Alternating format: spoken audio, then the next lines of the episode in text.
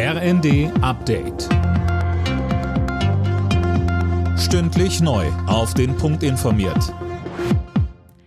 Ich bin Nanju Kuhlmann. Guten Abend.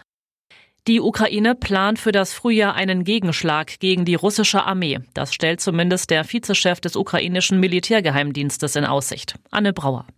In den Funke-Zeitungen kündigt der Geheimdienstoffizier eine Offensive an, mit der Kiew alle ukrainischen Gebiete inklusive der Krim zurückerobern will.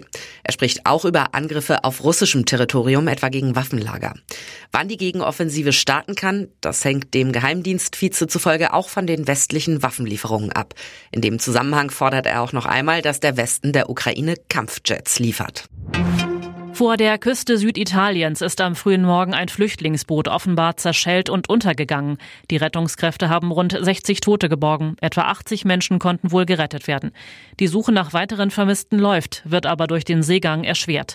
Italiens rechte Regierungschefin Meloni zeigte sich betroffen, bekräftigte aber gleichzeitig, dass ihre Regierung weiter gegen solche von Schleusern organisierten Fahrten vorgehen wird.